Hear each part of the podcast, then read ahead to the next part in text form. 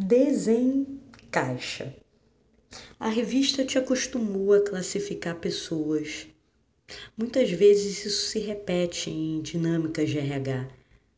Classificar é colocar em caixas e etiquetar para tentar arrumar um certo caos.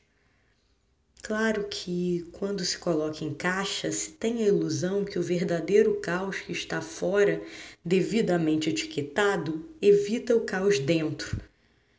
Colocar pessoas em caixas como os insetos que servirão para a experiência do cientista. A ciência, diferente da religião, como já soprou Yuval Ben Harari, pode ser humana, porque admite erros e, com base nos erros, segue para a próxima etapa. É preciso errar. É o erro que nos aproxima, por isso você ri da piada. Pode acontecer ou já aconteceu com você, porque você também sai da caixa. Ninguém respira dentro de uma caixa. Por isso, quando aumentamos de tamanho, ela abriga quem parou de respirar. Tiremos pessoas das caixas. As caixas servem só para transportar coisas em trânsito que logo logo ganharão novo lar. Ou presentes que serão abertos, ou fotos que serão revisitadas, arquivos que serão consultados. Todo mundo que respira tem sua loucura não controla as horas e o mundo lá fora. Quanto mais os sentimentos dentro, por mais que finjam muito bem.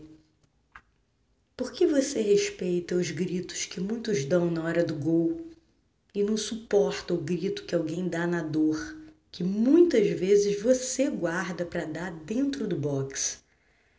A única pessoa que você agrada, colocando todo mundo em caixa, etiquetando com diagnóstico para não ouvir o seu próprio grito, é o dono da fábrica de remédio. Remédio é muito importante. Quando o corpo está doendo, quer falar e não consegue de tão afetado pela dor.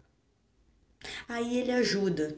Não faz mágica, mas ajuda muita gente a poder desafetar um pouco da dor que paralisa para poder falar na análise. Remédio não é para falar alguém, para que você não ouça mais o grito e não lembre o seu. Você também tem esse grito. Também. Experimente ouvir quem grita de dor, perguntar como e se pode ajudar quando encontrar alguém sofrendo. Você disfarça, mas também tem esse grito de dor dentro de você. Só seu travesseiro ouve. Você disfarça melhor. Tira o outro da caixa que você colocou. Ele está vivo e só quer ser ouvido, respeitado exatamente do jeitinho que você quer. Não é o político que começa a mudar o mundo. É o seu voto de confiança no próximo como você quer que confiem em você.